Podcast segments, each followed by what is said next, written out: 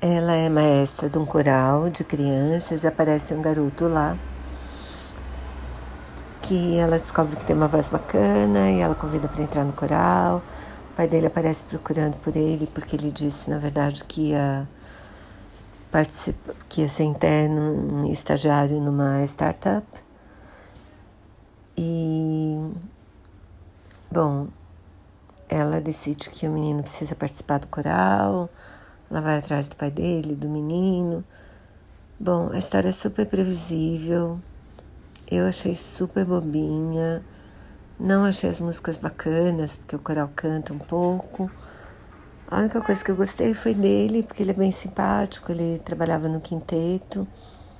E é um ator que eu gosto, mas o filme eu acho que deixa bastante a desejar, assim.